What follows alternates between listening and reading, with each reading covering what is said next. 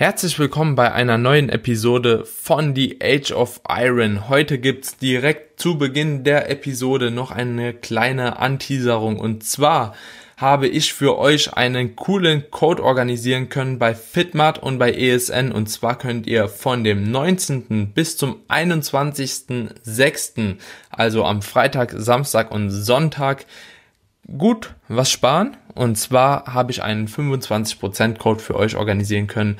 Und dieser ist auf Fitmart auf alle ESN-Produkte einlösbar, bis auf den Flexpresso, die Designer Bars und die Protein Cream Dream. Also wer sich eindecken will und vielleicht mich auch ein bisschen unterstützen möchte, denn dieser Podcast ist, wie ihr wisst, ja umsonst. Es ist alles umsonst, der ganze Mehrwert, den ich versuche, euch mit auf den Weg zu geben. Und ich würde mich echt freuen, wenn vielleicht der eine oder andere was für sich entdecken würde oder was in den Warenkorb hauen würde mit meinem Code.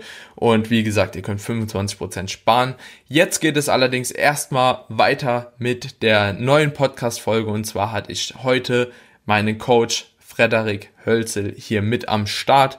Zusammen mit Freddy haben wir eine sehr, sehr coole Folge aufgenommen, die sich vor allem auf das Thema Coaching und auch auf Trainingsprogramme bezieht. Dabei sind wir ein bisschen darauf eingegangen, wie Freddys Coaching-Karriere angefangen hat, wie er überhaupt dazu kam, so ein guter Natural Bodybuilding Coach zu werden, der mehrere Elite-Athleten betreut, bei dem ich mich sehr, sehr wohl fühle und ja, wir sprechen über seinen Werdegang, wie er angefangen hat, welche Qualifikationen er hat und wie das Ganze zustande kam, sogar eine komplette Coaching-Firma, kann man schon fast sagen, zu gründen. Also die Folge sehr, sehr interessant diesbezüglich und außerdem haben wir über Trainingsprogramme gesprochen, denn der Markt ist aktuell überflutet von Trainingsprogrammen und Infomaterial. Wir haben darüber gesprochen, warum ein Trainingsprogramm nicht unbedingt immer für dich das Beste aus dir selbst herausholen kann, wo Denkfehler bei einem Trainingsprogramm entstehen können hinsichtlich Volumen, hinsichtlich Intensität, hinsichtlich relativer Intensität. Overlap Volume und so weiter und so fort. Ich denke, es ist eine sehr, sehr coole Folge geworden, die gut anzuhören ist und die viele von euch definitiv weiterbringen kann, wenn sie darauf abzielen, das Beste eben wirklich aus sich selbst herauszuholen und worauf man in diesem Kontext auch achten sollte. Genau. In diesem Sinne viel Spaß bei der Folge. Ich wünsche euch einen geilen Tag und macht's gut, Freunde.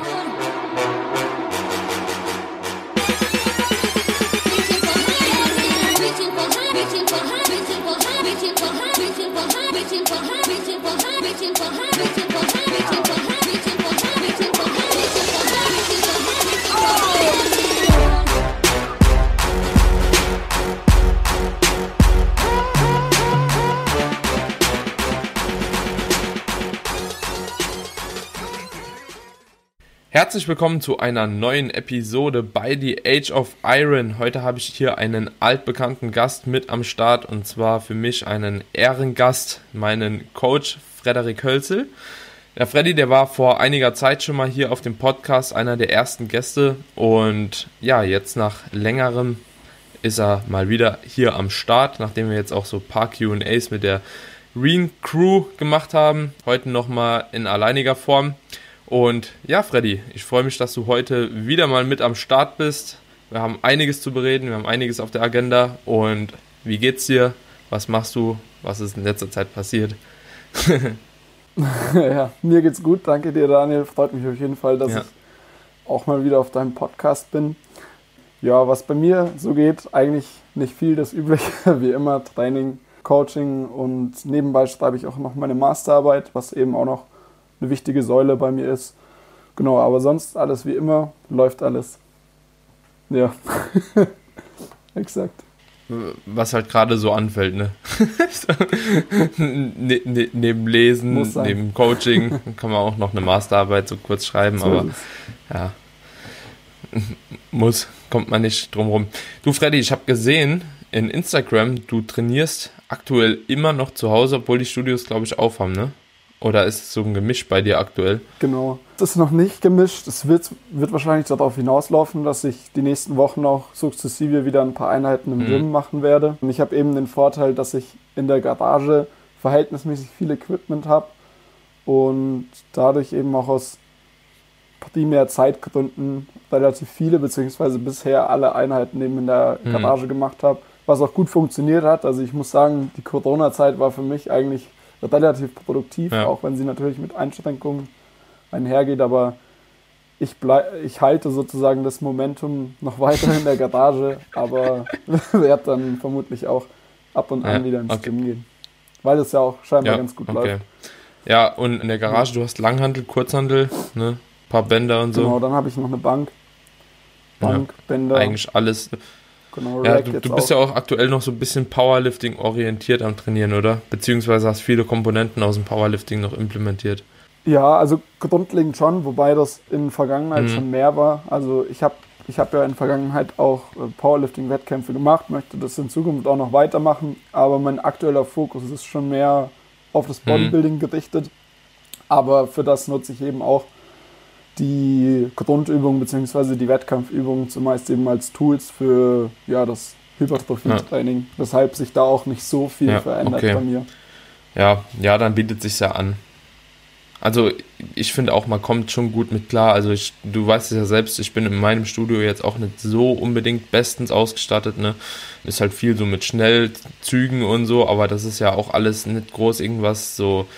Wenn ich meinen Klienten irgendwas programme, mache ich eigentlich immer so Chest-Supported Row und weißt du, so alles, mhm. was so viel Unterstützung wie möglich hat. Und das ist bei mir halt eben relativ mhm. schwierig zu realisieren, weil entweder sind die Gewichte dann zu leicht, bei gefühlt allen Maschinen ja. und dementsprechend habe ich eigentlich so ein paar Kabelzüge, ne?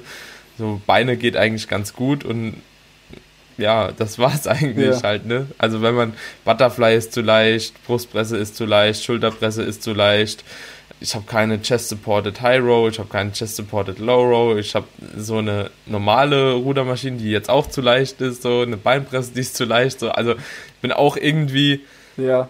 recht limitiert mittlerweile, aber trotzdem kommt man anscheinend ganz gut klar. Ja. ja. Ja, ist cool, cool, wenn man diese ganzen ja. Maschinen hat, wenn man diese auch für, für sich nutzen kann. Aber ich glaube, man gewöhnt sich da auch immer relativ schnell an seine eigenen Umstände und solange man irgendwie alle Bewegungsmuster, ja. die relevant sind für uns, abdecken kann, ist es eigentlich auch so eine Sache, wo man sich, denke ja, ich, schnell anpasst. Ich, also ich, ich glaube auch und dafür hat man halt auch andere Vorteile, die du jetzt zum Beispiel auch in der Garage hast, habe ich halt in meinem Gym, da ist nicht so viel los, weißt du.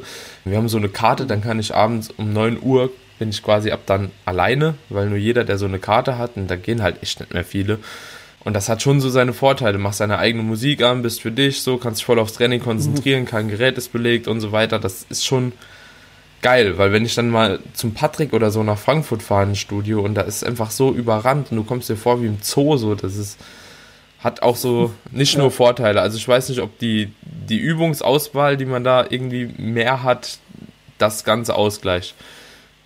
Also ist ja. wahrscheinlich mal temporär ja. so, mal temporär so, ne? Da hat man irgendwie immer mal wieder Bock auf was anderes, was Neues, aber ja, irgendwo gibt ja. sich das Ganze dann nichts, glaube ich.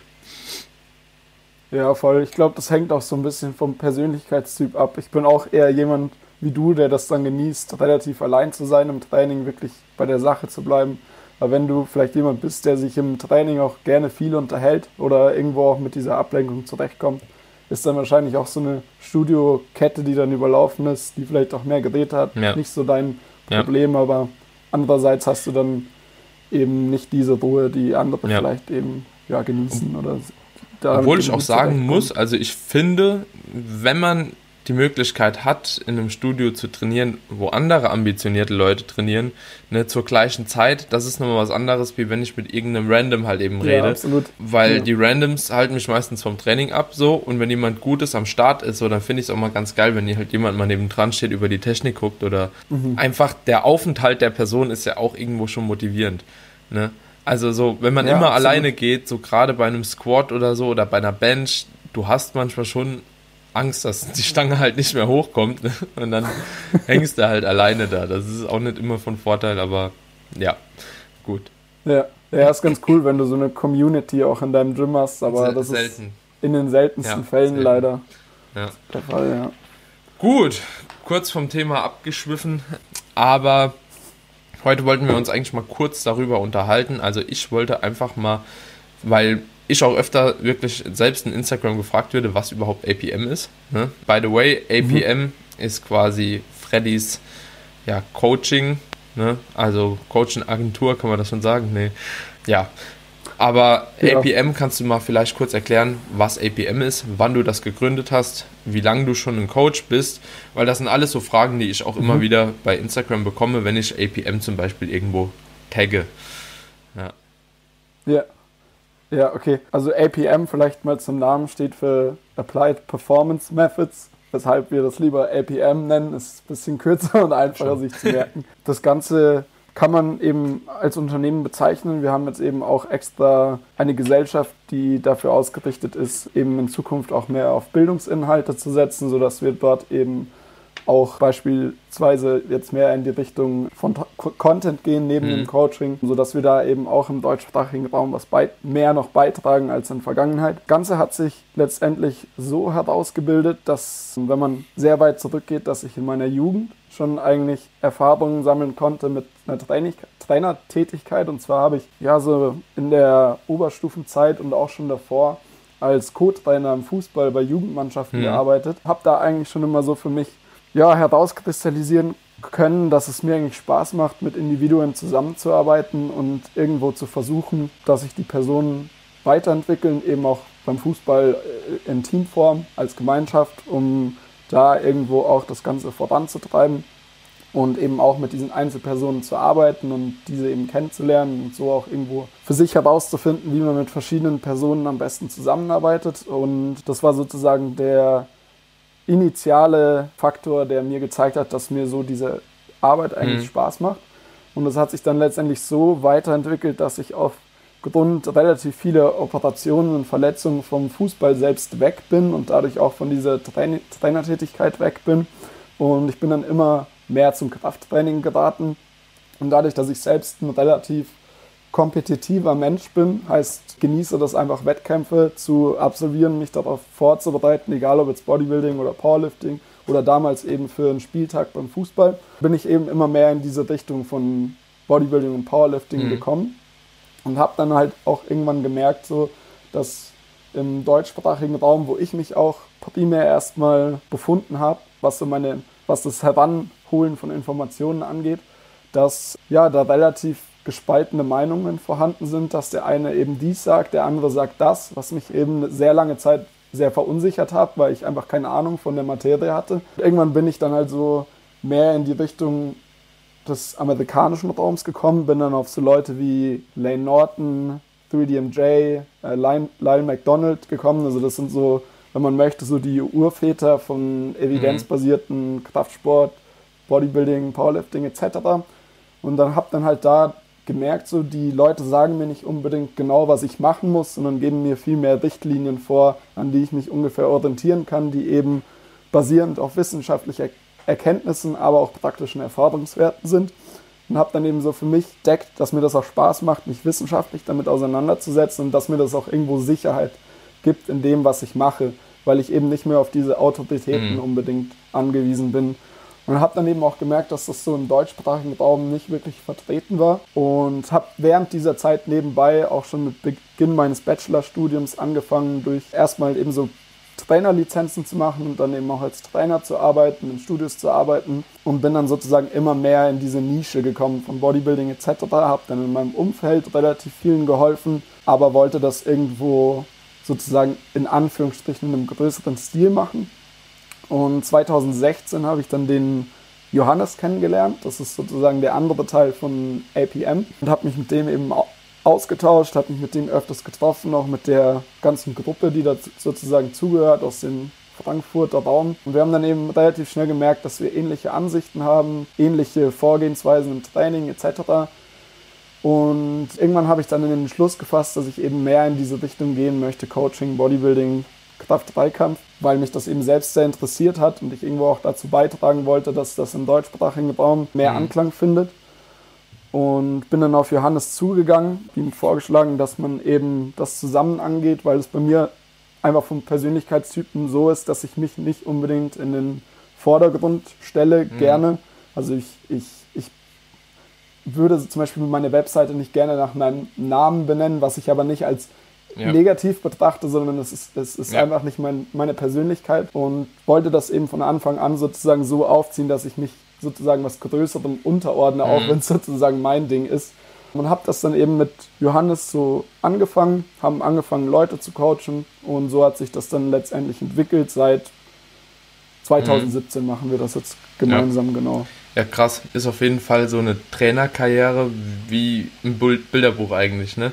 Also so angefangen erstmal so als Fußballtrainer, dann sich so ein bisschen in den Sport eingelesen, dann angefangen irgendwie selbst als Fitnesstrainer zu arbeiten, so den persönlichen Kontakt auch schon im Krafttraining zu haben und immer spezifischer geworden dann letzten Endes. Kannst du heute oder würdest du heute sagen, dass dir zum Beispiel die Arbeit, also so man auf so Fitnesstrainerscheine ist ja mittlerweile immer so ein schlechtes Licht eigentlich geworfen. Ich habe so das Gefühl, dass diesen Part mhm. will jeder überspringen. Ne? Also diese Hand-in-Hand-Arbeit mhm. irgendwo im Fitnessstudio, B-Lizenz, A-Lizenz, was weiß ich. Und am besten direkt halt eben in das Bodybuilding-Coaching einsteigen. Bist du der Meinung, dass das sinnig ist oder gehört das eigentlich auch mit dazu?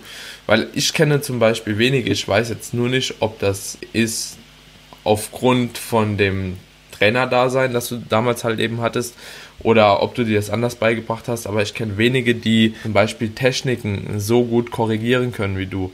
Also so auch einfach über Sprache weil das ist ja immerhin noch ein Online-Coaching, was du anbietest aktuell. Und über Sprache mhm. und vielleicht so eine Videoanalyse, eine Übung so auszukorrigieren, dass langfristig jemand wirklich die Technik beherrscht, ist natürlich auch eine Nummer für sich. Ne? Und ich kenne wenige, die das so gut anleiten können. Denkst du, das hat, hast du aus der Zeit damals schon, dass du weißt, okay, hier und da muss die Leute korrigieren? Oder auch gerade Anatomie ja. und so. Anatomie, Biomechanik, so die Grundkenntnisse. Ja, mhm. ja. ja also danke erstmal für das Kompliment. Ich, ich kenne auf jeden Fall Leute, die das noch besser können, aber weiß es auf jeden Fall zu schätzen, dass du so darüber denkst. Ich denke auf jeden Fall, dass es mir geholfen hat, eben dieses 1 zu 1 Training in physischer Form vor Ort in einem Studio eben zu machen mit Personen, auch mit Leuten, mit denen ich nicht mehr zusammenarbeite, weil sie einfach nicht das Zielpublikum darstellen. Dass mir das grundsätzlich schon geholfen hat, weil es dir eben nicht nur irgendwo dich in die Situation bringt, dass du Leute eben anleiten musst, die eben vielleicht mehr oder weniger Körpergefühl haben und vielleicht Erfahrung mit den Übungen mhm. sammeln konnten. Aber andererseits lernst du eben auch zu kommunizieren mhm. mit verschiedenen Leuten und irgendwo auch zu verstehen, dass du nicht mit jedem, mit jeder Person gleich kommunizieren kannst. Zum einen, weil das der Person vielleicht nicht zusagt und andererseits, weil die Leute auch, weil nicht jede Person die Inhalte gleich mhm. aufnimmt wie eine andere Person und das ist definitiv eine Sache, die, die man da lernen kann. Bei uns, so in diesem Online-Coaching-Bereich, ist es halt irgendwo so das Problem, dass du, wenn du es mit anderen Branchen vergleichst, nicht so diese starken mhm. Regularien mhm. hast. Also es gibt, gibt nicht diesen vorgefertigten ja. Weg, was auch kein Vorwurf, Vorwurf an die Personen ist, aber man überspringt halt schnell vermutlich gewisse Inhalte, die man sich, die man sich ansehen sollte, die man lernen sollte und wo man auch mit praktischer Erfahrung sammeln sollte, bevor man in diesen Online-Bereich ja. geht. Das muss eben nicht über ein Studium sein. Also ich wurde auch zum Beispiel schon gefragt, muss ich jetzt auch ein Bett, muss ich jetzt auch, keine Ahnung, Sport, Gesundheitswissenschaft studieren, Bachelor, Master und dann vielleicht auch noch ein PhD machen? Auf mhm. keinen Fall. Das ist nicht nötig, wenn du primär als Coach arbeiten möchtest. Aber ich glaube schon, dass irgendeine Art von Ausbildung sinnvoll ist, einfach um diese, wie du es auch schon angesprochen hattest, diese anatomischen, biomechanischen grundlegenden Erkenntnisse, die aneignest, um einfach zu verstehen, warum man beispielsweise gewisse Übungen auswählt oder eben auch nicht. Und irgendwo auch versucht, durch, durch Erfahrungswerte zu lernen, wie man eben mit verschiedenen Personen kommuniziert und da irgendwo seinen Skill mhm. verbessert. Ich meine, ich mache das ja, auch ja. nicht seit 20 Jahren. Ich werde mich da auch noch wesentlich verbessern. Das ist zumindest mein, mein Anspruch irgendwo. Aber ich denke, es ist eigentlich unumgänglich, wenn du, wenn du langfristig diesen Beruf sozusagen praktizieren möchtest und auch Personen nicht mhm. schaden möchtest, dass du dir eben grundlegende Dinge aneignest, was eben meistens effizienter funktioniert, wenn du wirklich so einen gewissen vorgefertigten Weg gehst, wie es gibt ja mittlerweile auch für, für diesen Online-Coaching-Bereich viele verschiedene Programme, die sozusagen in einem Diplom, Zertifikat ja, es gibt ja sogar oder was jetzt über die Online-Trainer-Lizenz kannst du das ja sogar von zu Hause schon machen, ne? Also so einfacher geht es ja gar nicht. Genau, also muss man muss man einfach sagen. ey. Da gibt's es gibt eben grundsätzlich viele verschiedene Möglichkeiten und ich denke, dass so grundlegende Sachen wichtig sind, dass man die mhm. sich aneignet.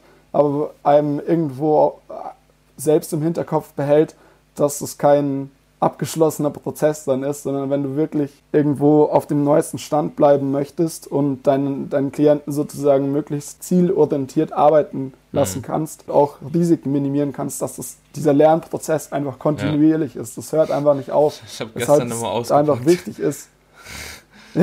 ja, so auch diese, diese, Grund, ja. diese grundlegenden Dinge müssen einfach ja. wiederholt werden. Ich vergesse das auch alles, wenn wenn ich das nicht akut immer verwende. Aber man muss da, man muss da irgendwo auch mhm. Spaß dran gewinnen, ja, da sich auch kontinuierlich ja. weiter. Ja, aber da sind wir dann alle schon irgendwo der gleichen Meinung, zumindest die, mit denen ich mich öfter diesbezüglich austausche, zum Beispiel mit dem Arne, bei dem weiß ich auch, dass er halt eben auch diesen Trainer-Werdegang dann bis zum Personal Trainer erstmal gemacht hat, auch erstmal im Studio angefangen hat zu arbeiten, so Hand in Hand und dann auch langsam halt in dieses Online-Coaching übergegangen ist. Und ich finde das auch interessant, wenn man gerade mit den Leuten sich unterhält, also bei denen man weiß, die haben so einen Werdegang gemacht, im Vergleich zu Leuten, mit denen man sich unterhält, also Online-Coaches, die den Werdegang nicht gemacht haben.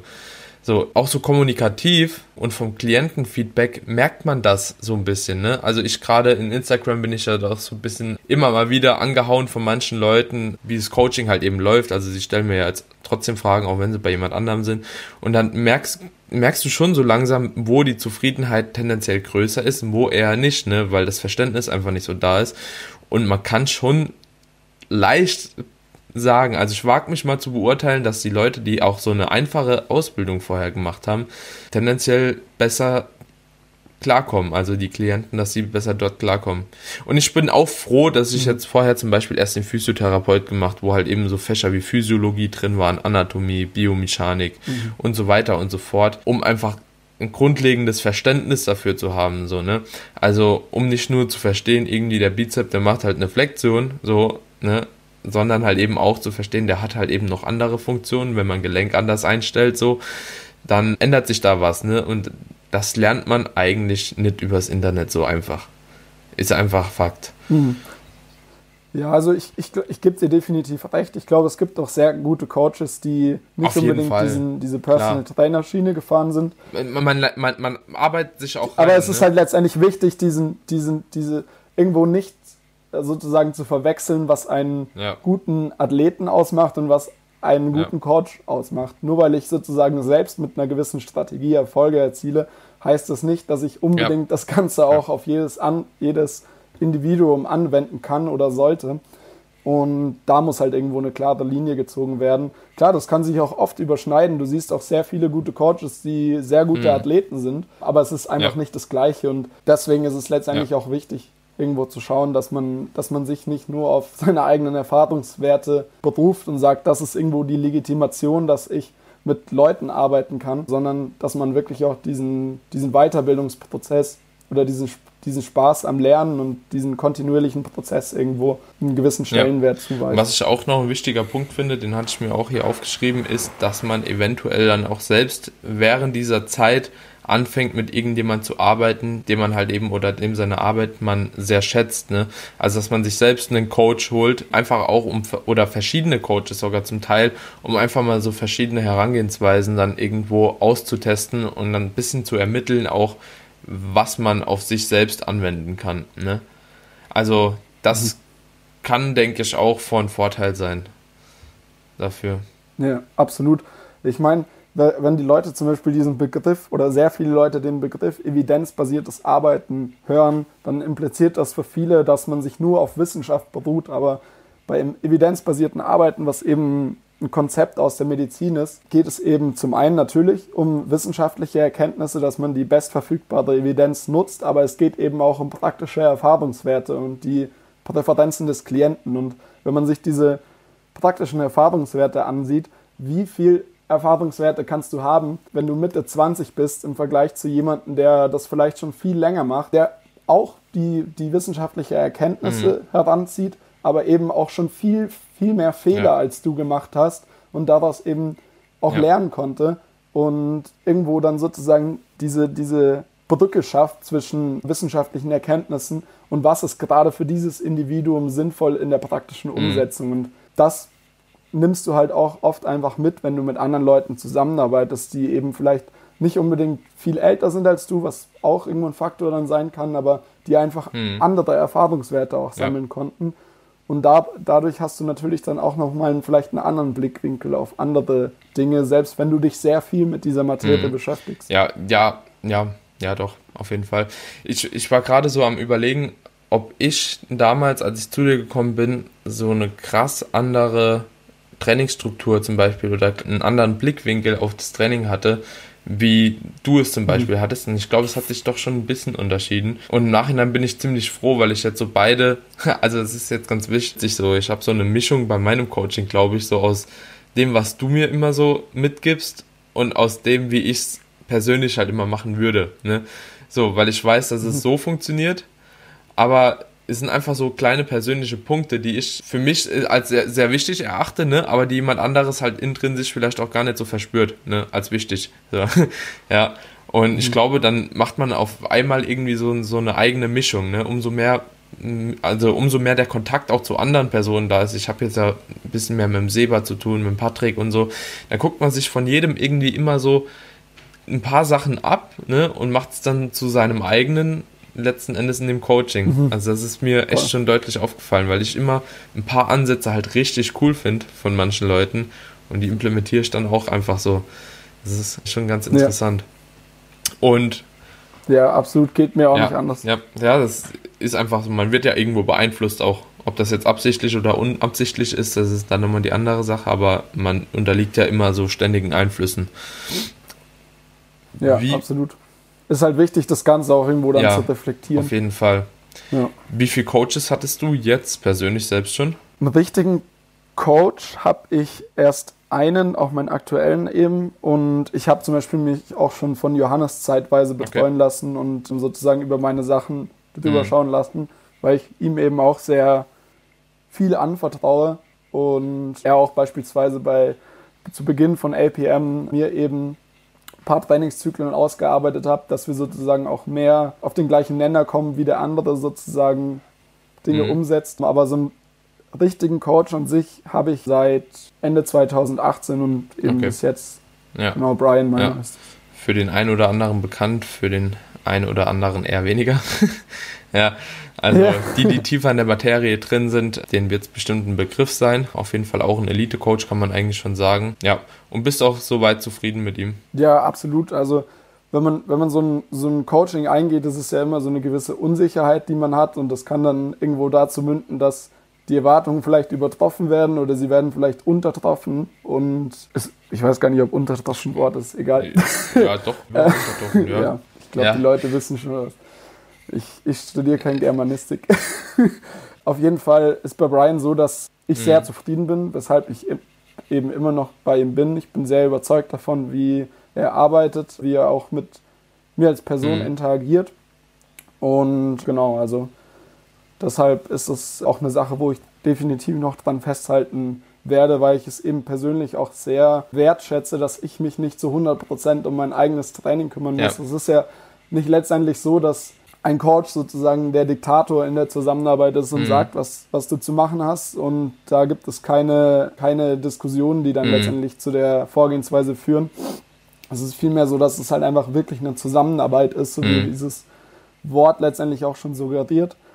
Und ja, das weiß ich eben sehr zu schätzen, dass ich das nicht zu 100% selbst mache, dass ich irgendwo eben auch vielleicht so blinde Stellen, die ich selbst nicht sehen würde, durch Brian abdecke und mir da eben in meinem Alltag auch nicht zu viel Gedanken mhm. machen muss, weil sozusagen mein Alltag sich so oder so schon zu 99 Prozent aus Programming ja. und ja, sportwissenschaftlichen Inhalten kennzeichnet und dementsprechend ist es für mich auch eine ganz coole Entlastung. Klar, es ist natürlich auch mit einem monetären mhm. Aspekt verbunden, aber mir ist das Ganze eben dementsprechend das auch wert. Mhm.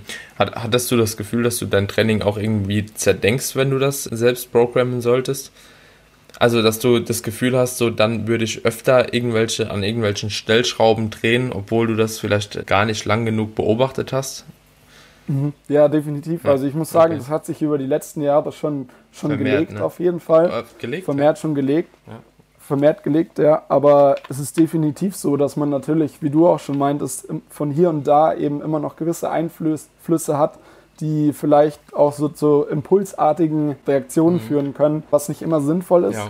wo, wo ich mich eben auch nicht ausnehme. Ich bin sicher, dass ich das auch, weil ich einfach auch die Erfahrungswerte gesammelt habe, dass ich gute Fortschritte erziele, wenn ich das selber mache. Mhm.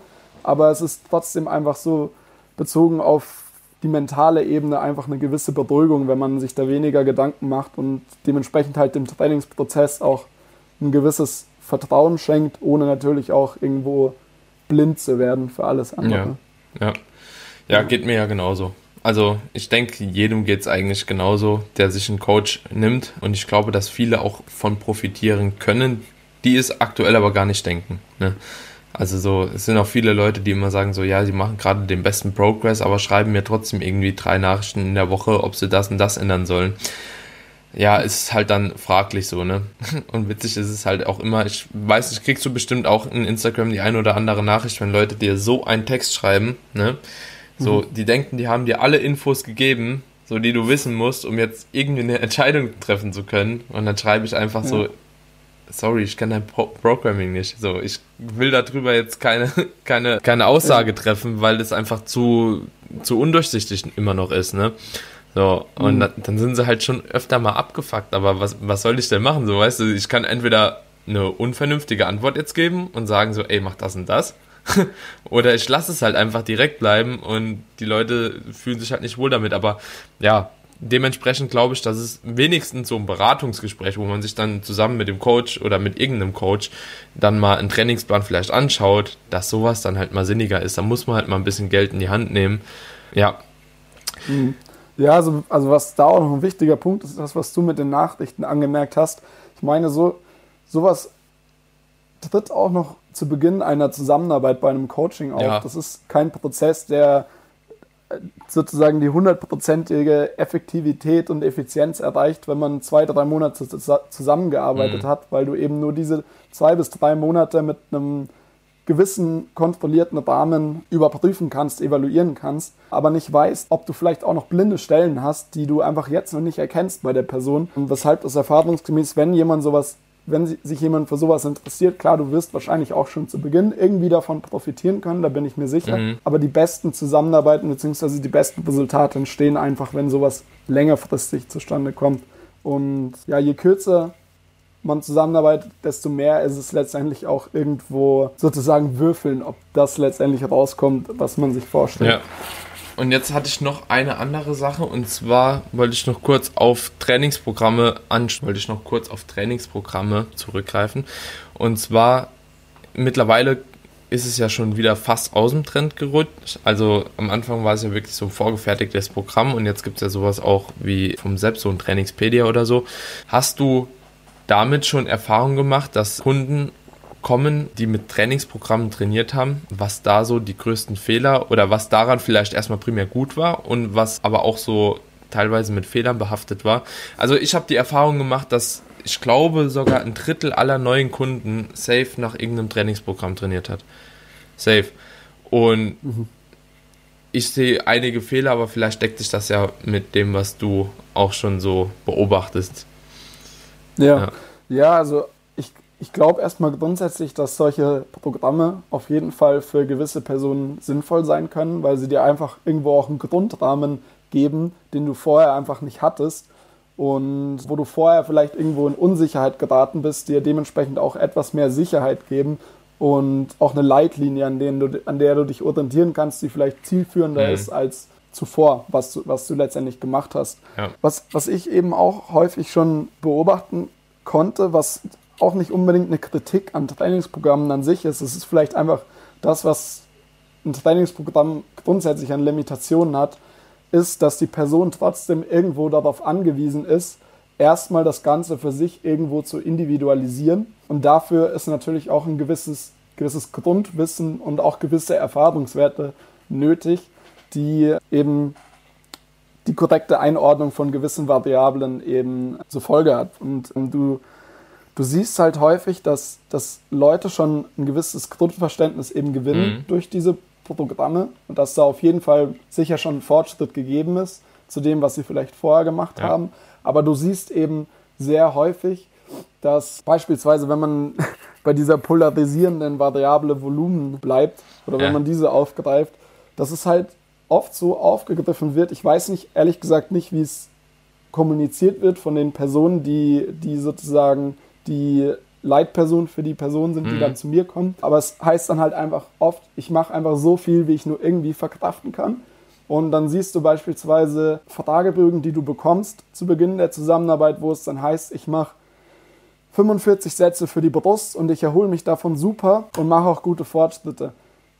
Dann nehme ich nicht sofort an, dass die Person mich anlügt, aber es ist auf jeden Fall irgendwo ein Indiz dafür für mich, dass man vermutlich dann genaueren Blick drauf werfen sollte. Und was du dann zum Beispiel häufig siehst, Das, ist, das, dass das witzig ist es auch, ich finde erst so in letzter Zeit, also ich weiß, als ich damals gesagt habe, ich mache viel Volumen, war ich irgendwo knapp bei unter 30.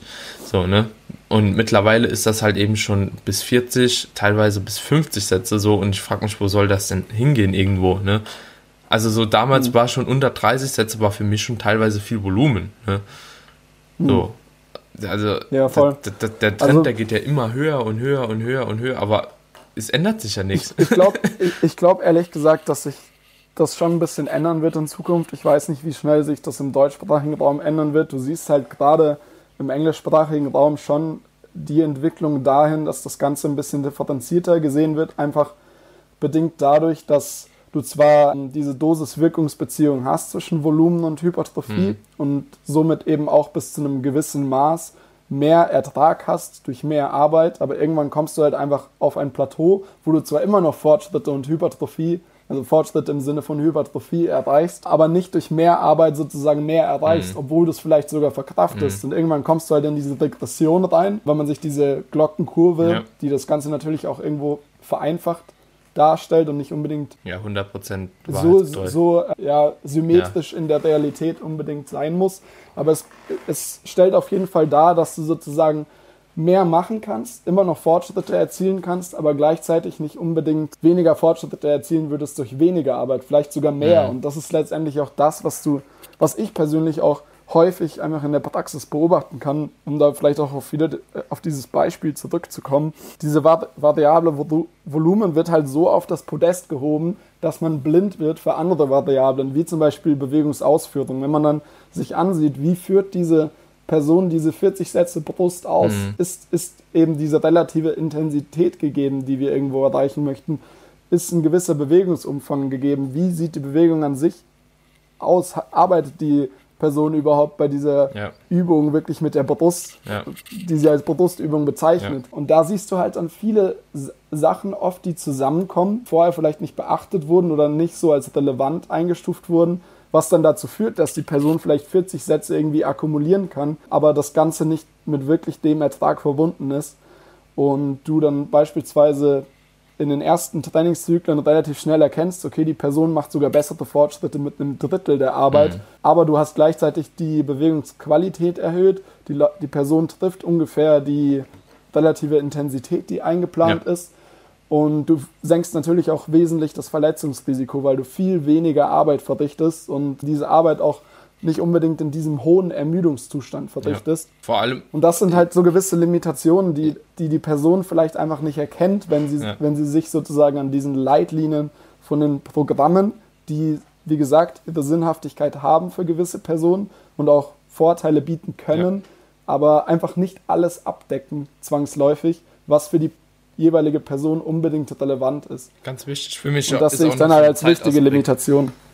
Also, wenn man sich das, also das ist auch so ein Faktor, der komplett vergessen wird. Also, wenn du 40 Sätze Rücken oder Brust oder so machen musst, ne, und dementsprechend sind ja die anderen Muskelgruppen auch hoch, ne. Es ist ja selten so, dass dann nur eine Muskelgruppe irgendwie mit 40 Sätzen gemacht wird und die andere halt mit 12. Macht dann ja keiner, weil, ja, kommt einfach nicht vor, hatte ich bisher noch nicht gehabt, so dass irgendjemand dann eine andere Muskelgruppe so komplett runtergeschraubt hat. So dass es dann ja auch meistens mit einer Arbeit über 20 Sätzen verbunden per se.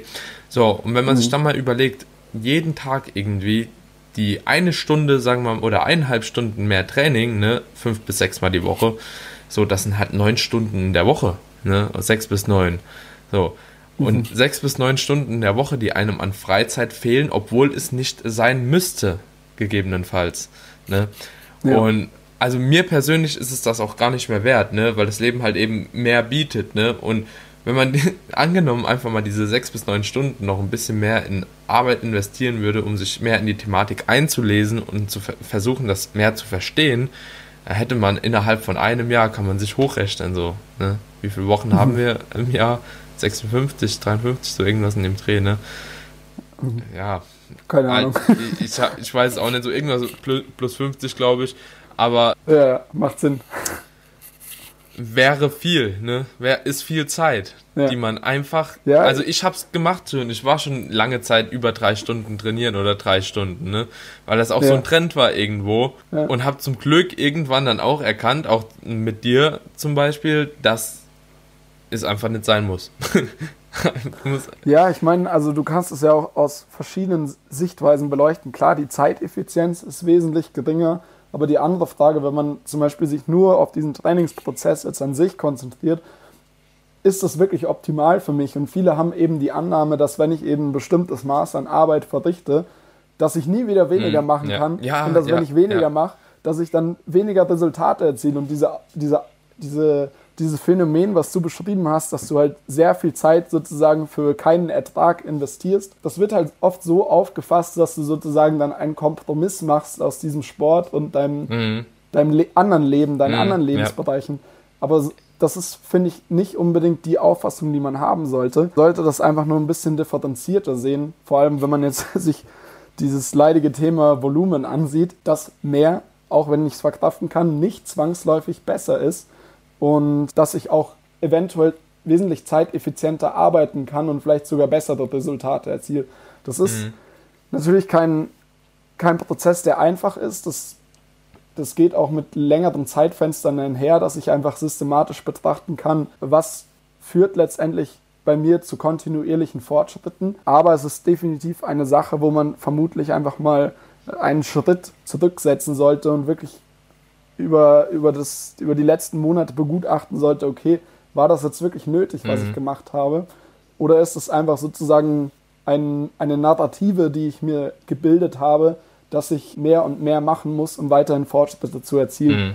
Und das ist einfach in 99,9 Prozent der Fälle, ist auch eine willkürliche Zahl, aber es ist zumeist einfach nicht der Fall, dass diese Vorgehensweise wirklich der, der effektivste Weg oder ein sinnvoller Weg für die langfristige Entwicklung von der Person mhm. ist. Also mir fällt gerade noch zu diesem Volumenthema ein, ich glaube von James Krieger bei Weightology war mal ein ganz cooler Artikel, so der halt eben aufgezeigt hat, wie viele Personen äh, tatsächlich oder ungefähr darlegt, wie viele Personen tatsächlich über dem angegebenen Volumen von 10 bis 20 Sätzen pro Woche profitieren können. Und ich meine, es gab Indize, dass 10% ungefähr davon abweichen. Ne? Aber wir reden immer noch, die anderen bewegen sich immer noch zwischen 10 und 20% ungefähr. Ne? Mhm. Und die, die abweichen, die 10%, da, also ich bin mir fast sicher, ich weiß es nicht mehr genau, ist auch schon ein bisschen länger her, dass ich das gelesen habe, aber die waren, glaube ich, auch nicht bei 40 Sätzen oder so. Ich glaube, das war dann irgendwo da drüber, weißt du, vielleicht mal 26 Sätze, vielleicht auch mal 30 irgendwo, ne? Obwohl das ja auch immer sehr muskelgruppenabhängig ist, auch wie ist die Mind-Muscle-Connection, so wie du eben schon gesagt hast. Also, wie gut kann man wirklich effektives Volumen auch erzeugen? Und was ich mich halt auch immer frage, so, man hat ja auch ein gewisses Session-Volume, das du einfach einhalten solltest, weil irgendwann wird es halt einfach nur noch zu Junk-Volume, wenn du halt so viel ballerst. Welchen Split macht man bitte mit 40 Sätzen Brust? So, willst du mhm. die viermal die Woche trainieren? Also dann frage ich mich erstens schon wieder, wie geht das regenerativ, wenn du halt zehn Sätze zweimal hintereinander machst? Oder willst du halt 20 Sätze so in einem Training machen? Mit, weißt du, weil es gibt Leute, die machen das ja bei den Push-Pull-Legs dann, machen dann 20 Sätze mhm. Brust. So. Ja. Aber über einen Fünfer-Split, da meckert jeder.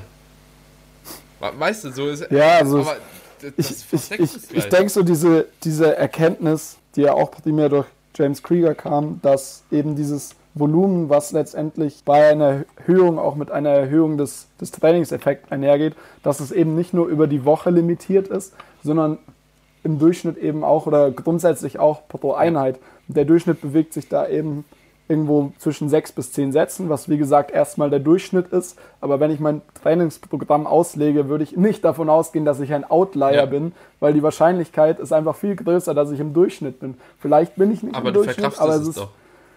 es ist ja, aber es ist, es ist vermutlich einfach grundsätzlich ja. sinnvoll, irgendwo auch mit diesen Durchschnittswerten anzufangen. Ja. Es, es, ist kein Gesetz, dass du zwischen 10 bis 20 Sätzen die, die beste die besten Trainingseffekte erzielst, aber es ist vermutlich einfach ein guter Startpunkt.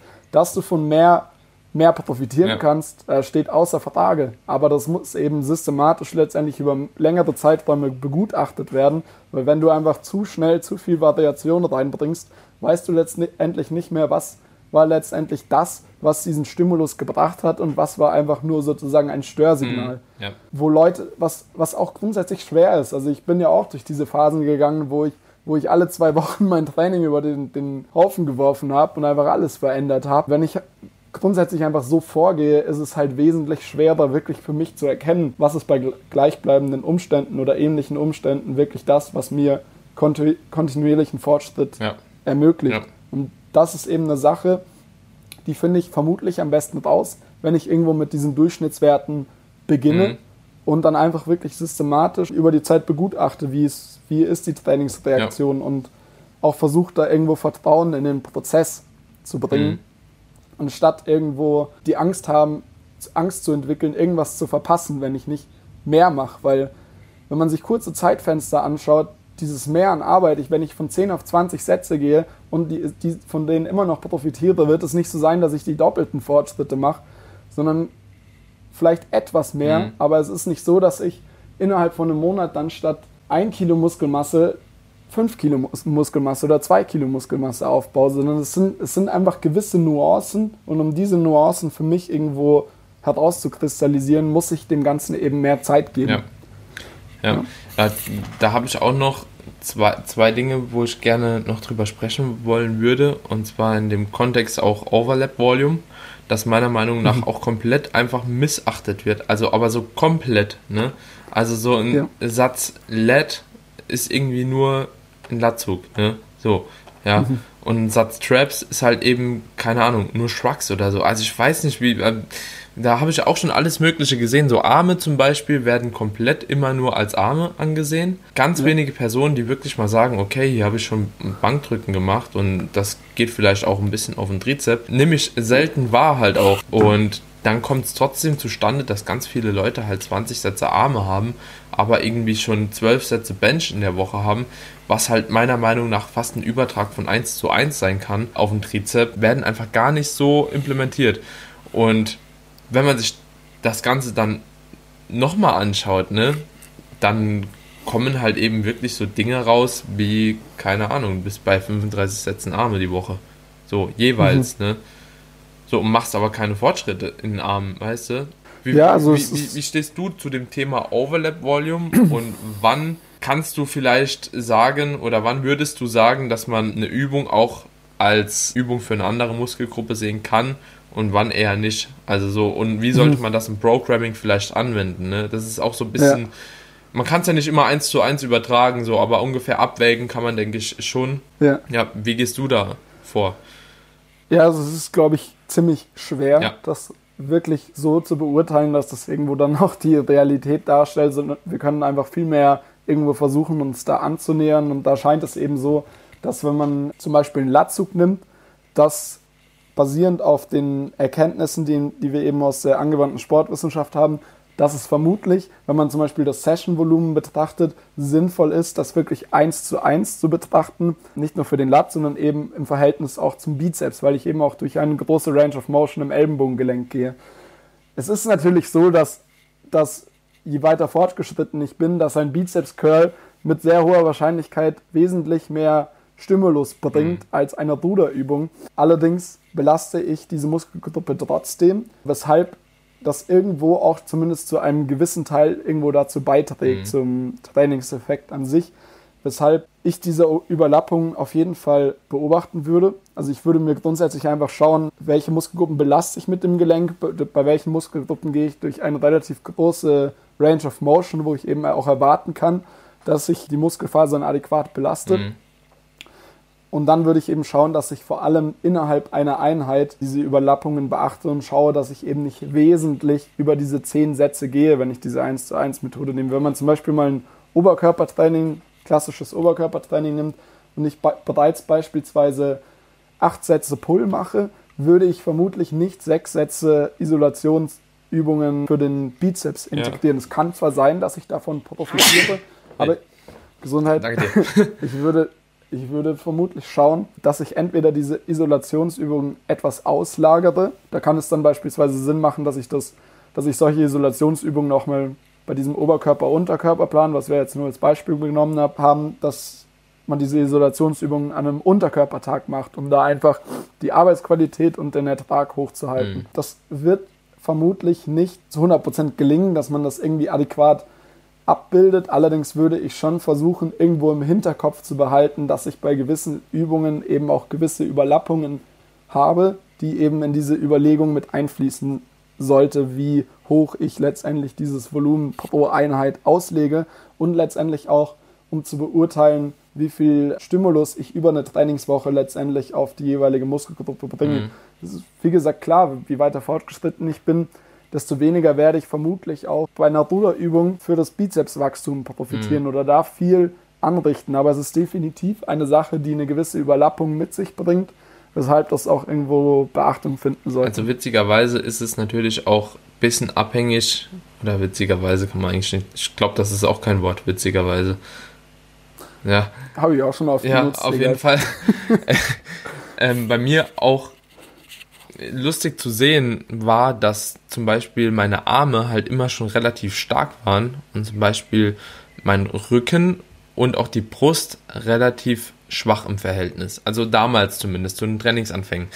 Und ich habe nicht unbedingt mehr Arme gemacht wie irgendwie was anderes, ne? Aber ich habe meine Arme bei jeder Übung mehr benutzt. Ich habe keine Ahnung aus äh, gerudert, normal mehr aus dem Bizep. Ich habe Latzug gemacht, mehr aus dem Bizep. Bei Überzügen habe ich aus dem langen Trizepkopf gearbeitet. Bei der Bench habe ich fast alles aus dem Trizep und der vorderen Schulter nur geholt. Keine Ahnung. Heutzutage weiß ich gar nicht mehr, wie das ging überhaupt. Aber die Arme, die waren halt schon immer richtig gut oder die wurden schnell richtig gut. Wohingegen der Rücken und die Brust weniger gut waren. Ne? Und das schiebe ich jetzt nicht mal unbedingt auf die Effekt oder die, die, die isolierten Sätze bei Bizep und Trizep, sondern halt auch wirklich, weil ich so krass viel über die anderen Übungen akkumuliert habe.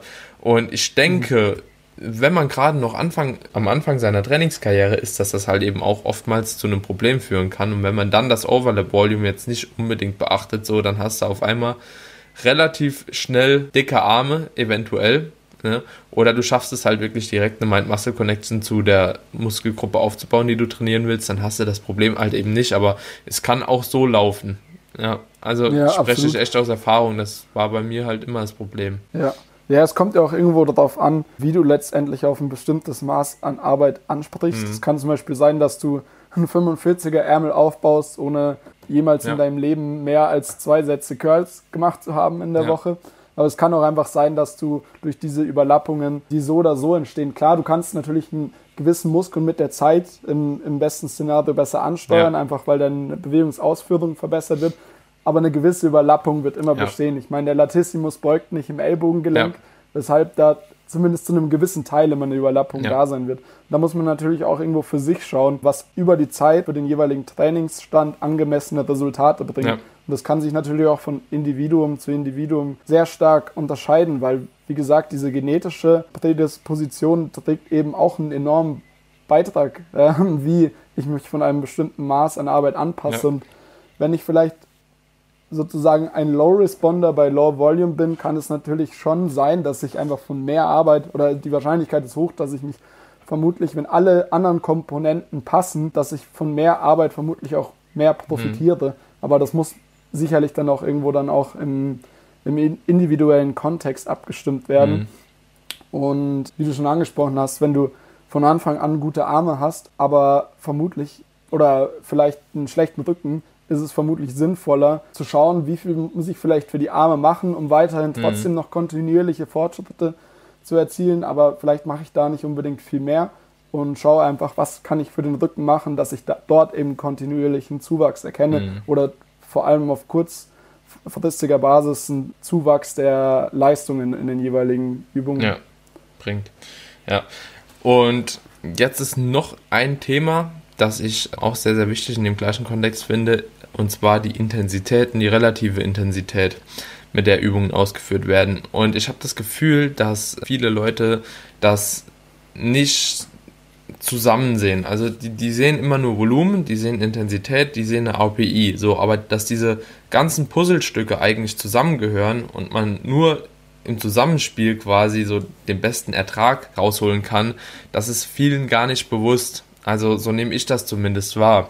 Und oftmals habe ich dir auch im Podcast schon gesagt, kommt es mir so vor, dass es mittlerweile in der Natural Bodybuilding Szene, besonders in der Natural Bodybuilding Szene, mehrere Lager gibt irgendwie. Es gibt so Lager, die gehen über die Intensität, es gibt so Lager, die gehen halt eben maßgeblich übers Volumen und manche auch wirklich so über die relative Intensität und halt eben so eine Load-Steigerung. Ne?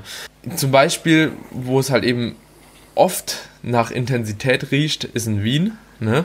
So, da fällt es mir halt eben besonders auf, dass die Leute halt tendenziell weniger Volumen fahren. Ja, also das, was man so in der Öffentlichkeit halt eben mitbekommt, ne, das ist, kenne auch von keinem so eins zu eins das Programming. Aber wenn ich so Trainingsprogramme sehe, dann ist da manchmal zwei Übungen, zum Beispiel Einsatz äh, oder zwei Sätze bei einer Übung. So Einsatz Squats auf 10er oder 10 bis 12 und Einsatz Squats Topset irgendwie 4 bis 6. So sehe ich da oftmals Pläne, ne, aber die werden halt auch gescheppert. Ne? Also da ist auch meistens dann nichts unter einer RPI 9 drin in diesem Programm. Und kannst du ungefähr sagen, wie man sowas implementieren sollte? Also wie man da das Volumen ein bisschen anpassen sollte, wenn man halt eben wirklich dauerhaft sehr, sehr intensiv trainiert. Oder auch umgekehrt. Gibt es da irgendwie so eine, so eine Richtlinie, die man Leuten mitgeben könnte, okay, wenn du halt eben 20 Sätze machen willst, dann solltest du dich eher irgendwo bei RPI 6 bis 8 vielleicht aufhalten und wenn du halt eben von Sätzen runtergehen willst, dann musst du halt die RPI oder die Intensität allgemein ein bisschen hochfahren. Ja, ja, also ich gebe dir definitiv recht, man kann schon irgendwo gewisse Lager erkennen, was per se nicht schlecht glaube, ist. Also so. Was, ja, ich meine, jeder, jeder hat irgendwo andere Präferenzen ja. und Erfahrungswerte und das leitet dann natürlich irgendwo auch die Trainingsplanung. Mhm. Es ist definitiv so, wenn ich weniger Arbeit verrichte, jetzt, wenn wir die Arbeit über Arbeitssätze quantifizieren, wenn ich weniger verrichte, kann ich mich natürlich auch vermutlich in höheren Intensitätsbereichen aufhalten und mich davon eben erholen und mich auch positiv anpassen. Andererseits, wenn ich sehr, sehr viel Volumen leicht akkumuliere, ist es logisch, dass ich vermutlich nicht so intensiv trainieren mhm. kann, mhm. weil das Maß an Gesamtstress vermutlich dann so hoch ausfällt, dass ich vielleicht kann ich mich noch gerade regenerieren, aber ich kann mich vielleicht nicht mehr positiv anpassen. Mhm. Dementsprechend muss das natürlich irgendwo schon dementsprechend gesteuert werden, äh, welchen Ansatz ich da verfolge. Ich ich würde das grundsätzlich halt so oder so in dem Sinne individuell betrachten, welche Übungen ich ausführe, wie hoch mein Trainingsstand ist, heißt wie lange trainiere ich und grundsätzlich wie viel Arbeit verrichte ich natürlich, was wir jetzt am Anfang schon angesprochen hatten. Und bei Grundübungen ist es so, dass ich zum einen vermutlich diese maximale Faseraktivierung schon zu einem früheren Zeitpunkt erreiche als bei Isolationsübungen ja. und das sich vermutlich irgendwo so im Bereich von API 5 bis 8 einfindet. Klar, API 5 ist schwer zu quantifizieren, weshalb es vermutlich Sinn macht, sich irgendwo im Bereich von API 6 bis 8 irgendwo zu bewegen bei diesen klassischen Grundübungen, weil du natürlich auch wesentlich mehr systemische Ermüdung akkumulieren kannst, wenn du bei diesen, bei, bei diesen Übungen sehr nah am Muskelversagen arbeitest und gleichzeitig natürlich auch die Verletzungsgefahr etwas ja. höher ist, als wenn ich mich beispielsweise an eine ja. Bizeps-Curl-Maschine setze und da all out gehe. Ja. Ähm, und das ist schon mal, denke ich, so eine gewisse Differenzierung, die getroffen werden sollte. Also ich würde mich grundsätzlich nicht unbedingt in Lager positionieren, wo man sagt, okay, man macht in diesem Lager macht man immer mhm. API 7 oder API 8. So ist es und ja. In diesem Prinzip Lager macht man. Glaube ich nee. auch nicht. Ich ich habe da jetzt auch nicht den hundertprozentigen Einblick, will da einem auch, will auch kein Strom an Argument machen und sozusagen ja, ja. sagen, was die andere Person macht, obwohl sie es nicht macht. Aber grundsätzlich würde ich das eben, dieses Thema relative Intensität etwas differenzierter betrachten und eben zum einen schauen, welche Übung führe ich aus und in welchem, auf welchem Trainingsstand befinde ich mich. Der Trainingsstand ist insofern relevant, weil du eben als fortgeschrittene Person vermutlich diese Faserrekrutierung, die eben wichtig ist, weil diese mechanische Spannung, die wir sozusagen auch durch das Volumen quantifizieren, ja. soll ja letztendlich auf die Fasern kommen, die das größte Potenzial für Wachstum haben. Und das wird irgendwo durch die relative Intensität gesteuert. Ja. Weshalb das auch irgendwo ein wichtig, sehr wichtiges Puzzleteil ja. ist in diesem ganzen Konstrukt der Trainingsplanung für Hypertrophie. Mhm. Und deswegen würde ich eben schauen, welche Übungen mache ich. Heißt, bei Grundübungen würde ich mich eher im Bereich von zwei bis vier Reps in Reserve einfinden, wenn ich vielleicht noch nicht so fortgeschritten bin, vielleicht bei API 7 bis 8, um einfach auch sicher zu gehen. Zu gewährleisten, dass ich diese, äh, diese API erreiche, diese relative Intensität. Mhm. Und ähm, als Fortgeschrittener kann ich mich vielleicht eher im Bereich zwischen API 6 und 8 bewegen, weil man eben gesehen hat, dass sich da eben das Muskelwachstum nicht wirklich unterscheidet mhm. im Vergleich zum Muskelversagen. Und ich, wie gesagt, wenn ich das im Gesamtkonstrukt der Trainingsplanung mir anschaue und mir anschaue, was ich mit einem Satz bis Muskelversagen bei einer Kniebeuge anrichten kann, dass es vermutlich nicht sinnvoll ist, das zumindest als Standard einzuplanen. Klar, ich kann auch mal bei solchen Übungen zum Versagen gehen, mhm. einfach auch um relative Intensität ein bisschen besser zu evaluieren zu können. Aber ich würde vermutlich im Kontext Hypertrophie dort eben eher ein paar mehr Reps in Reserve lassen. Und bei Isolationsübungen würde ich mich dann viel mehr ja. im Bereich zwischen API 8 und 10 bewegen, was dann auch so ein bisschen auf den Wiederholungsbereich ankommt. Je mehr ich mich in einem moderaten Bereich bewege, vielleicht bei API, bei im Wiederholungsbereich von einem 5 bis 12 Repetition Maximum, mhm. muss ich tendenziell nicht so hoch ja. ans Mus äh, so nah ans Muskelversagen gehen wie bei einem Satz, den ich vielleicht bis 30 Wiederholungen ja. ausführe, einfach um da zu gewährleisten, dass ich auch diese Phaseaktivierung habe und eben diesen mechanischen Reiz erzeuge. Aber ich würde, wie gesagt, das grundsätzlich schon differenziert sehen. Und klar, wenn ich, ein, wenn ich diesen Ansatz verfolgen möchte, dass ich sehr wenig Volumen mache, kann ich vermutlich auch einfach mehr Intensität verkraften, was aber nicht heißt, dass ich vermute, dass ich zwangsläufig bei jedem Satz mehr Stimulus habe. Und wenn ich eben sehr viel Volumen habe, muss ich eben aufpassen, dass das Volumen nicht so einen Stellenwert einnimmt, ja. dass ich die relative Intensität vernachlässige.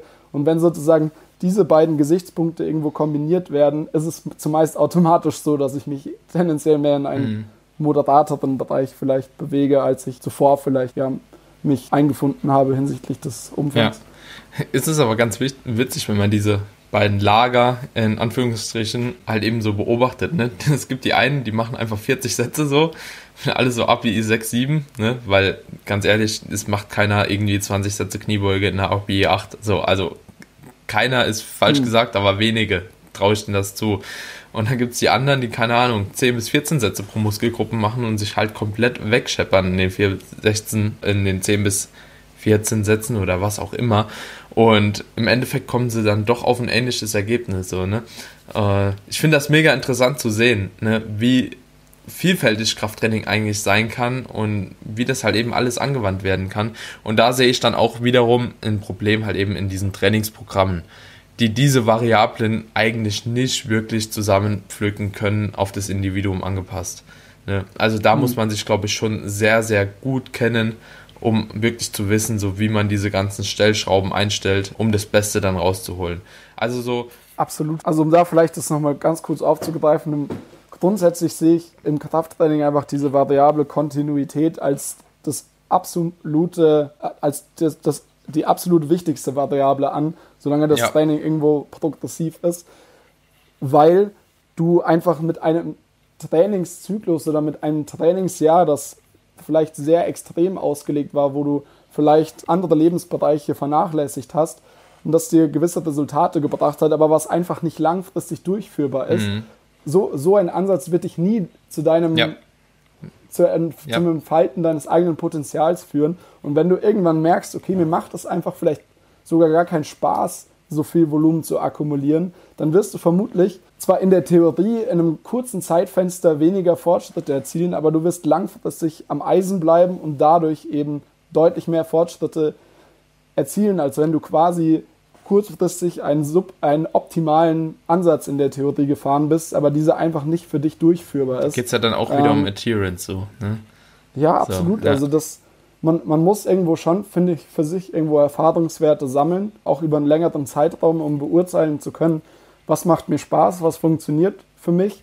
Aber man sollte sich dann auch nicht zu stark von anderen, von anderen Personen beeinflussen lassen, die vielleicht einen komplett anderen Ansatz fahren, dafür auch ihre Legitimation haben. Ja. Und einfach, einfach, einfach schauen, dass man für sich diesen Spaß beibehält, dass man sieht, okay, ich mache mit meinem Training Fortschritte, aber ich behalte gleichzeitig auch den Spaß, erfülle irgendwo so meine ja. intrinsischen Ziele, ja. dass ich auch einfach bei der Sache an sich aufgehe und nicht nur unbedingt dieses Endresultat sehe, weil wenn ich mich da zu spezifisch darauf konzentriere, wird es vermutlich so sein, dass du der nächste Typ bist, der mit Mitte 30 irgendeinem Jüngeren erzählt, oh, ich habe damals auch Krafttraining mhm. betrieben, aber es ist ja so extrem und so aufwendig, deswegen trainiere ich ja, nicht mehr. Ja.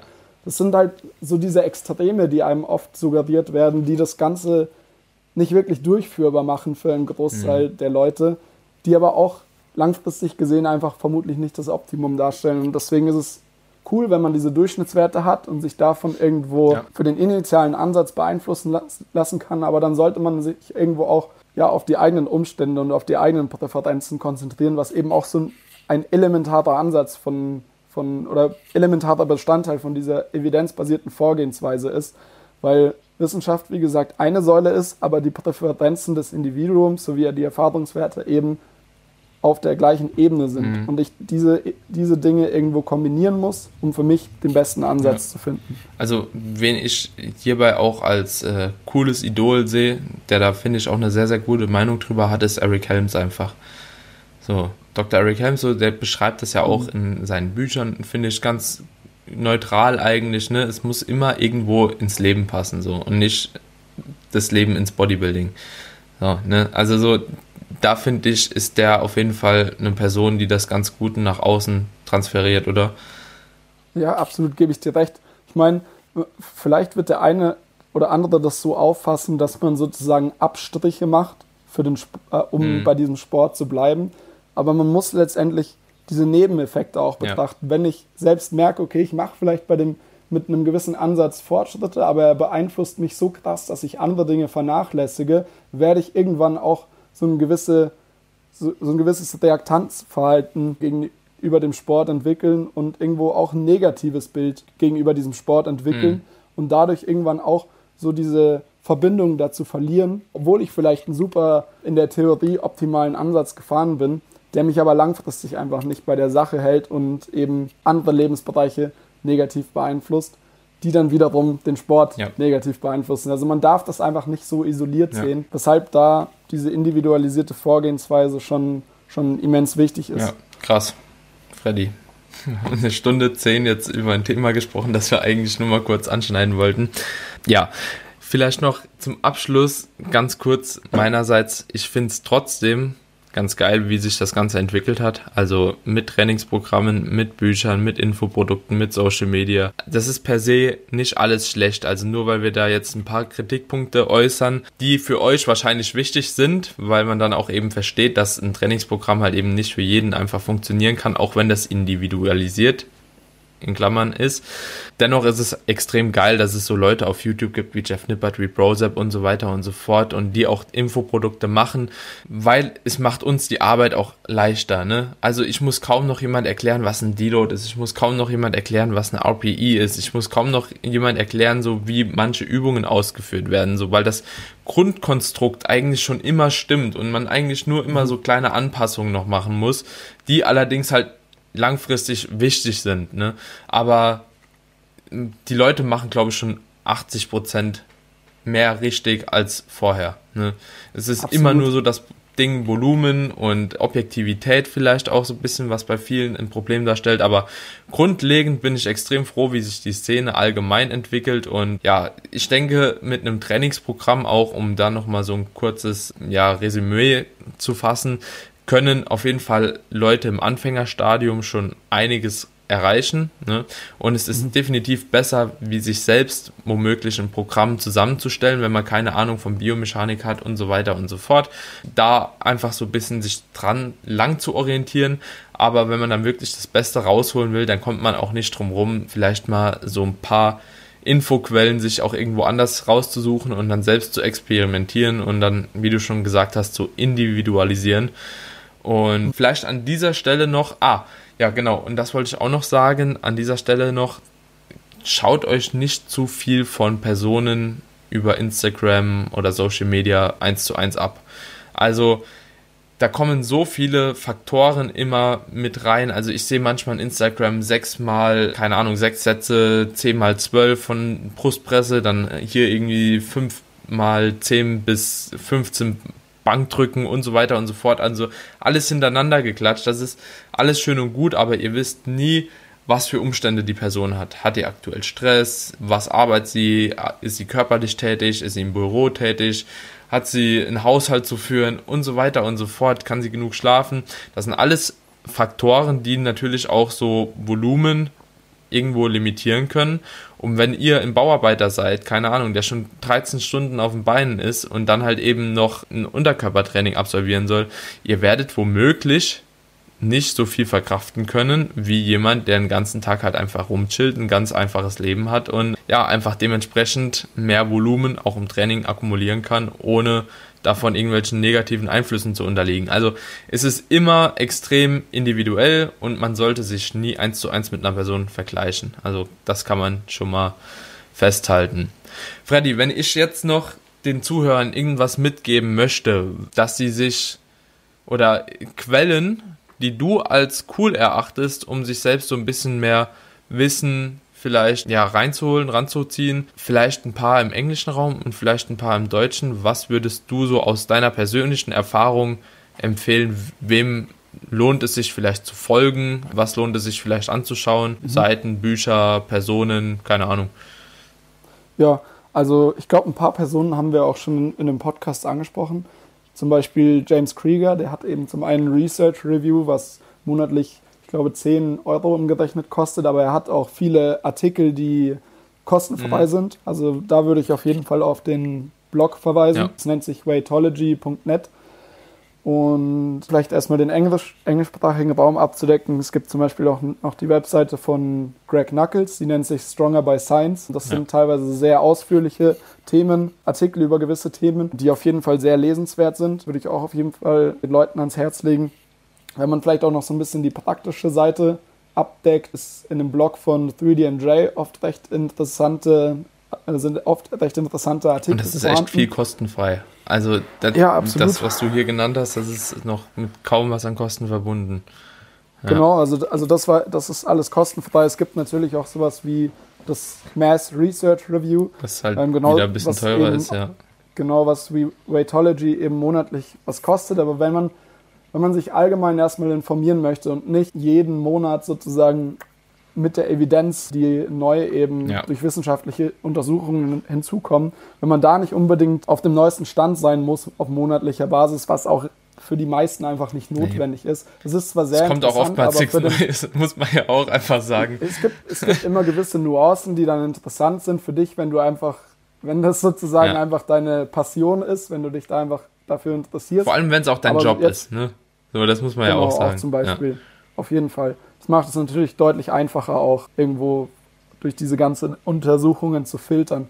Aber für den, für den ich sag's mal, so Otto Normal Trainierenden ähm, ist es völlig ausreichend, wenn man sich erstmal diese Blog, Blogs anschaut. Das sind eben auch alles Wissenschaftler, die das aber alles sehr leserlich und leserfreundlich ja. eben schreiben. Genau, also das sind, ist, denke ich, schon mal eine gute Auswahl. Wenn man sich zum Beispiel für, für Supplements interessiert, könnte man auf jeden Fall noch examine.com sich anschauen, ja. was eine super Datenbank ist. Ja die eben auch unabhängig ist. An dieser Stelle, ähm, das sind alles jetzt englischsprachige Sachen. Also genau, das ist noch englischsprachig. Ja, da wird man, wenn man nur Deutsch kann, nicht weit kommen, denke ich. Ne? Hm. Im deutschsprachigen Raum könntest du da was empfehlen? Muss, ja, muss auch nicht unbedingt nicht. vielleicht so eine Website sein, sondern es könnte auch ja. ein Podcast sein, es können, können Instagram-Profile ja, sein, ein YouTube, irgend sowas, wo man sich vielleicht mal ein bisschen, wenn man das enger verfolgt, so ein paar klar. Infos ranziehen kann. Also Podcast, deiner, dann der, der vom Luis natürlich, Luis Friedlingsdorf, Hypertrophy Cast, dann von Jan Frisse ist auch immer super interessant, vom Arne auch ähm, es gibt mittlerweile viele Podcasts, ich, da kann man nicht alle nennen, aber die, sehr viele bringen sehr gute Inhalte. Finde ich auch immer recht gut, ja. dieses Medium, weil es auch einfach überall genutzt werden ja. kann, unterwegs. Auch die Instagram-Profile von den Leuten. Ja. Ihr könnt auch gern bei uns bei APM vorbeischauen. Wir haben eben auch einen Instagram-Kanal, wo wir Inhalte hochstellen, wo es auch in Zukunft wie gesagt, mehr in die Bildungsrichtung gehen wird. Also Muss ich auch sagen, auch nehme ich auch manchmal so ein paar Artikel und leite die einfach direkt so bei uns in die Gruppe weiter, weil die einfach gut geschrieben sind. Also da gut, auch ein danke. Shoutout an dich. Das geht auf jeden Fall ganz gut. Meinerseits kann ich vielleicht noch so YouTube-Kanäle, vielleicht, wie gesagt, vom ProZap auch empfehlen, vom Patrick Teutsch. Einfach, ja, die sind halt relativ einfach gehalten, ne? verständlich mhm. für eine breitere Masse. Also, aber ich denke, für gerade hier auf dem Podcast, dann werden bestimmt auch noch ein paar Leute drin sein, die halt eben erstmal irgendwo unten anfangen wollen. Und da kommt man auf jeden Fall schon klar. Da werden auch wieder so Themen besprochen, wie viel Protein ist halt eben gut, wie stellt man Pre-Workout zusammen und so weiter und so fort. Also die Jungs, die wissen auch, was sie machen. Ne? Und denke ich, transferieren das auch ziemlich verständlich. Also auch im deutschen Raum haben wir so ein paar Möglichkeiten, sich da irgendwo reinzufuchsen. Und ich denke, ich habe die Bücher selbst noch nicht gelesen, aber von Intelligent Strength, die haben auch ein paar, glaube ich, so funktionelle Anatomie oder sowas. Genau, das wäre jetzt auch das, was mir in den Kopf gesprungen wäre. Das recht leserlich ja. geschrieben, wenn man einfach so mal ein Grundverständnis darüber gewinnen möchte, wie der Körper aufgebaut ist, was eben wie Gelenke aufgebaut sind, was es verschiedene was es für verschiedene Gelenke gibt, wie diese sich eben im Raum bewegen, was dementsprechend auch ja. für Muskelfunktionen vorhanden sind. Das ist recht cool geschrieben und ja, würde ich auch auf jeden ja. Fall empfehlen. Gut, ich denke, wenn die Leute das alles durchhaben, so dann das dauert schon mal ein bisschen, ja. Aber kann sich ja jeder Wir das sehen uns nächstes Jahr wieder. ja, kann sich ja jeder rauspicken, was er dann letzten Endes möchte. Und ich denke, da ist auf jeden Fall jedem schon mal ein bisschen geholfen. Jo, Freddy, ich denke, war eine also mir persönlich hat echt Spaß gemacht, war eine coole Folge. War halt gar nicht so geplant. Nichts davon ja. gefühlt, aber ja, sind meistens die Folgen, die am besten ankommen, wenn das einfach spontan rausge ballert wird. Und ja, mhm. also unsere andere Thematik, wir wollten nämlich noch über die Prep von mir sprechen. Auch so den Übergang zwischen Off-Season und Prep, was wir geändert haben, wie wir vorgegangen sind und so weiter und so fort. Also wie es verlaufen ist, was wir bei Stagnationen gemacht haben, wie wir mit Schritten umgehen und so weiter und so fort. Also alles, was die Prep betrifft, sollte heute eigentlich Thema gewesen sein. Ihr könnt mir gerne mal eine DM schreiben in Instagram oder an Freddy irgendwie benachrichtigen, dass wir das dann bitte noch nachholen oder halt eben nicht. Also wenn Interesse besteht, dass wir einfach mal so grundlegend aufräumen, wie eine Prep zu gestalten ist und auf welche Punkte man dabei achten sollte, dann schreibt mir gerne eine Nachricht und dann hoffe ich, dass ich den Freddy nochmal hier reinkriege. Wir haben jetzt sowieso erstmal eine gewisse Phase auf Haltekalorien geplant. Dementsprechend wird sich in nächster Zeit jetzt erstmal nichts ändern, aber um das weitere Vorgehen auch zu besprechen, wäre es bestimmt mal ganz interessant. Und ich würde mich freuen, wenn wir das trotzdem noch hinkriegen, Freddy. Ja, in diesem Sinne, für heute reicht's, denke ich. Ich freue mich, dass du da warst. Wenn die Leute dich finden wollen, haue ich alles nochmal in die Show Notes. Und Jo, in diesem Sinne, vielen Dank und einen wunderschönen Tag, mein Lieber. Bis dann, ciao. Peace out. Ciao.